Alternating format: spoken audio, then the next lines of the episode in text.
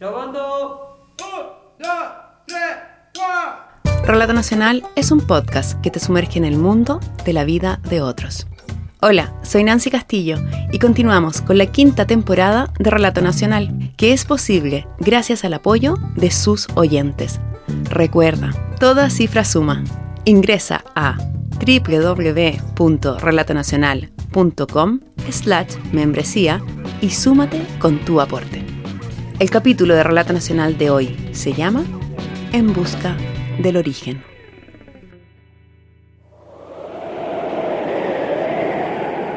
El primer recuerdo que José Luis Vázquez Chogue tiene sobre su pasado más remoto se dibuja hace unos 40 años.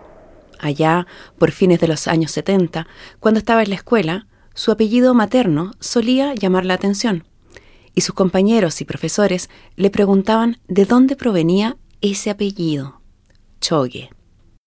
Ya me preguntaban, oye, ¿y este apellido de dónde es? Eh, tú si tú soy mapuche o algo así, entonces claro, yo tuve que preguntar en la casa para dar una respuesta, y ahí en ese tiempo no se hablaba mucho del Sernan, sino que del Ona. Yo sabía que mi abuelo era un Ona, no un Sernan. Entonces le decía, no, que mi abuelo era un Ona y que él había nacido en Tierra del Fuego, que por eso mi apellido era Chogue. Para ese momento, José Luis tampoco sabía que ese apellido no era indígena. Pasarían décadas para que supiera que era francés y cuál era la verdadera historia detrás de ese apellido. Volvamos a los 10 años de José Luis, quien junto a sus seis hermanos solo sabían que su abuelo, Carmelo Chogue, había nacido en Tierra del Fuego y que era de un pueblo indígena que la historia oficial llamaba Onas. Y cuando le decía eso a sus profesores, estos le respondían que eso no podía ser, que su abuelo no podía ser un Ona, porque para esos años el discurso oficial era que ese pueblo indígena del extremo sur de Chile y Argentina estaba extinto. Tan extinto que ni siquiera se les reconocía por el nombre que esa etnia se había dado a sí misma, Selknam. Para ese momento, José Luis tampoco conocía en detalle por qué se hablaba de que eran un pueblo extinguido. José Luis también recuerda que durante su niñez él vivía en el centro de la ciudad de Santiago, a poca distancia de su abuelo y a unos cientos de metros del Museo Nacional de Historia Natural de Chile. Él solía visitar el museo, muchas veces solo, y se quedaba mirando largo rato las vitrinas donde se exponían piezas arqueológicas y representaciones a tamaño natural de los pueblos originarios del extremo sur. Recuerdo que yo estuve en el museo y se me acercó una persona que era funcionario del museo. Me recuerdo que andaba con cotona y él me preguntó, oye, ¿tú siempre venís para acá? Yo le dije, sí, porque mi abuelo es un nona. Le dije, y mi abuelo está vivo. Y yo le dije a él que estaba vivo. Pero él como que parece que no me creyó. José Luis, que era el menor de los nietos, también recuerda estar junto a su abuelo, parados en la noche en la puerta de la casa, los dos mirando al cielo. Lo que más siempre me acuerdo que la puerta de la casa daba hacia acá, hacia el sur. Entonces él siempre se paraba eh, fuera de la puerta de su casa mirando hacia el sur la estrella. Y siempre él nos hablaba de la estrella. Esas son las estrellas del sur. Pasarían varias décadas más para que José Luis comprendiera la importancia que esas estrellas tenían en la historia de su abuelo.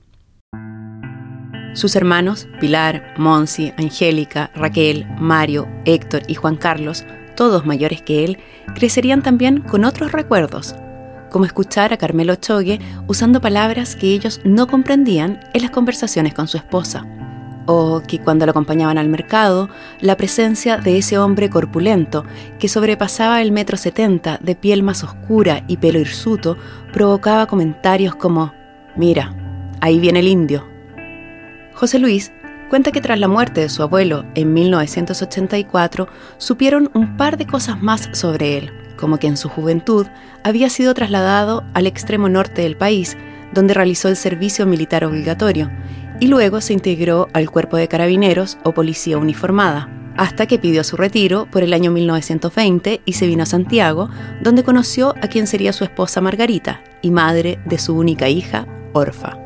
Respecto del origen indígena de su abuelo, no supieron más. Es que tanto les habían dicho y leído los libros de historia que los Onas se habían extinguido, que ellos pensaban que eran los únicos descendientes. Hasta que en 2018 la novia de su hermano Héctor leyó en Facebook que en Santiago se realizaría un encuentro de descendientes Selknam. La invitación la realizaba la comunidad indígena Covadonga Ona. Eso fue una gran sorpresa para nosotros saber de que iban a haber descendientes Selknam. Y ahí fue cuando mi hermano me lo informó a mí, me dijo, vamos a ver qué pasa. Eh, juntamos algunas fotografías de mi abuelo, eh, su certificado de nacimiento, porque nosotros tenemos gran documentación del guardada. Entonces vinimos aquí ese día, pensábamos que íbamos a quedar afuera porque ya había una tremenda fila para entrar. Eh, alcanzamos a entrar como 200 personas en ese momento. Y allí eh, los hermanos de la comunidad comenzaron a pasar videos, relatos, entrevistas que se habían hecho a ellos mismos, eh, algunos eh, videos cortos, cortometrajes de la historia del pueblo Chegnan, de la historiografía también. Y ahí nosotros nos fuimos quedando un poco más impactados con mi hermano porque también dentro de los videos que ellos mostraban, que algunos que nosotros no habíamos visto nunca de, la época de Martín Gusinde, veíamos como caras y rostros parecidos a nuestros familiares, como por ejemplo a, mi sobrino, a mi hermana, a nosotros mismos, entonces fue un momento de mucho impacto. Eh, y al término de esta actividad nosotros se hizo como una especie de una ronda de preguntas y, ahí yo levanté la mano y, le, y nos identificamos como Segnam, con, con mi hermano. Entonces ahí nos hicieron pasar adelante y quedó la escoba porque nos abrazamos, y la gente eh, toda llorando. Y, fue muy emocionante eh, reencontrarse con, con hermanos, con gente que, que podían ser familiares nuestros también, porque eh, sigue nuestra búsqueda nuestra búsqueda familiar porque mi abuelo tuvo hermanos, hermanas, que no sabemos hoy día dónde, dónde quedaron finalmente.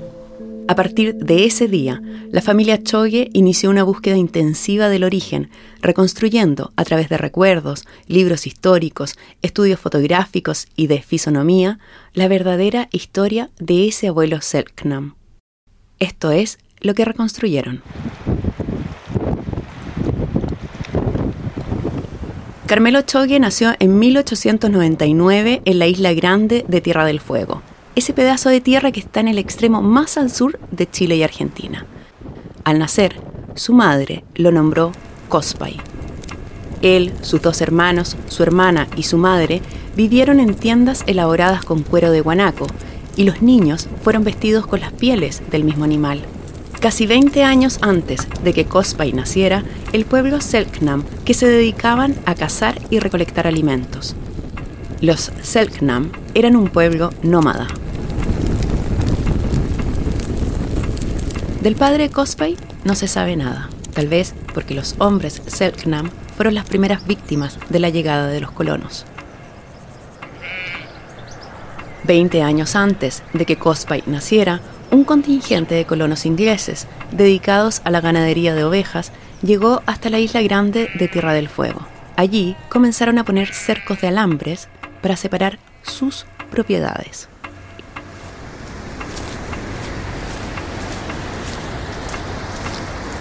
Los Selknam desconocían el concepto de propiedad privada y, acostumbrados a cruzar las praderas en busca de guanacos, cortaban los cercos y continuaban su camino. Los colonos los vieron como una amenaza. Comenzó entonces, literalmente, la cacería de Selknams. A los cazadores se les pagaba por oreja recolectada. Esa carnicería humana, malas enfermedades por contacto con los extranjeros, comenzaron a diezmar a los Selknam. Según los historiadores, a las mujeres las capturaban para someterlas al comercio sexual y a los niños para hacer el servicio doméstico en las haciendas. Ante el genocidio, un grupo de sacerdotes salesianos conformaron dos misiones para llevarse a los Selkman que quedaban vivos. El objetivo era protegerlos, pero no respetar sus costumbres. Los vistieron con atuendos occidentales, les enseñaron a hablar castellano, a cocinar sus comidas. Es decir, los preparaban para que se asimilaran a la cultura foránea occidental.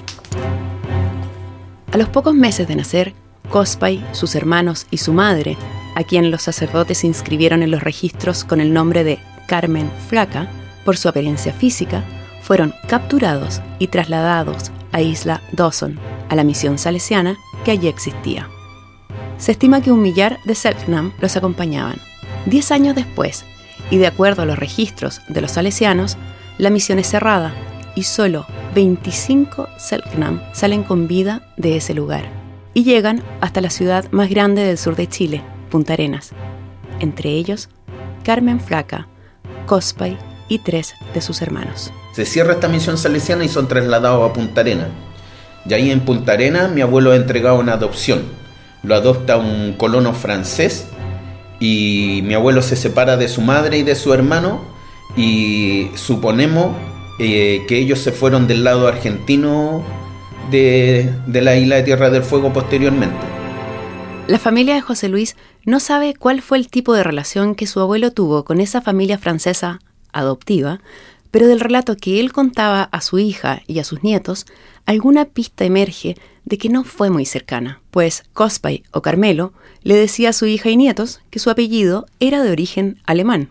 La historia sobre la infancia de Cospay, la certificación de que está en los registros de los salesianos, de que tenía hermanos, que solo dos sobrevivieron, que a su madre los misioneros le pusieron por nombre Carmen Flaca, todo eso ha sido posible reconstruirlo en base al trabajo historiográfico que la familia de José Luis ha podido hacer desde que él y su hermano se sumaron a la comunidad indígena Covadonga Ona.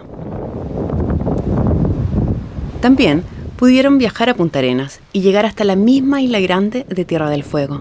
Allá, por primera vez, respiraron el aroma de los árboles que su abuelo olió cuando pequeño, como el ciprés, o de frutos silvestres como el calafate, y sintieron en sus rostros la fuerza de las ráfagas del viento y observaron por las noches las estrellas de ese sur.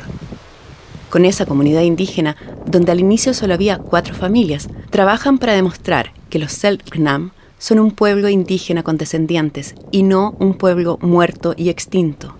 En esa búsqueda de reconocimiento de parte de las autoridades, José Luis fue uno de los tres expositores que representaron el trabajo de investigación del pueblo Selknam ante la Convención Constituyente, aquella entidad que en 2022 ha trabajado en la redacción de una nueva constitución para Chile, una donde, entre otras cosas, se reconozca la diversidad de las naciones y etnias que habitan el país. Soy José Luis Vázquez Choye, secretario de la Corporación Chelknan y hermano de la comunidad indígena Coadonga, Ona.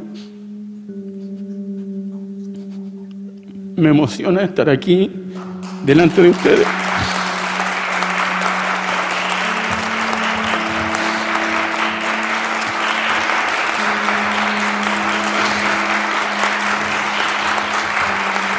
Gracias. El joven que ven en la lámina es mi abuelo. Su nombre indígena era Cospay y fue cambiado por Carmelo.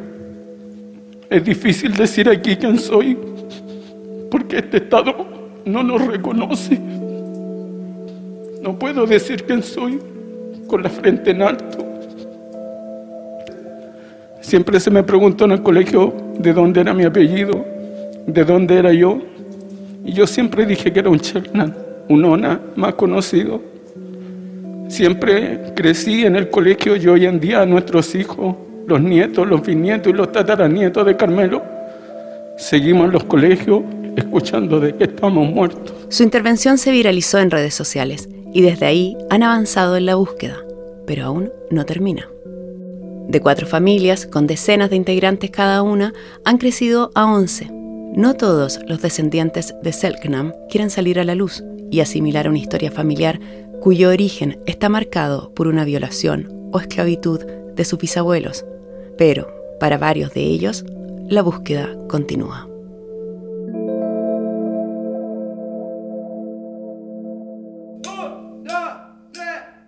La historia de este capítulo de Relato Nacional fue dirigida y guionada por Nancy Castillo. El periodista que la investigó fue Jorge López. Josefina Aguirre estuvo a cargo de la producción sonora. El fact-checking lo realizó Isidora Correa.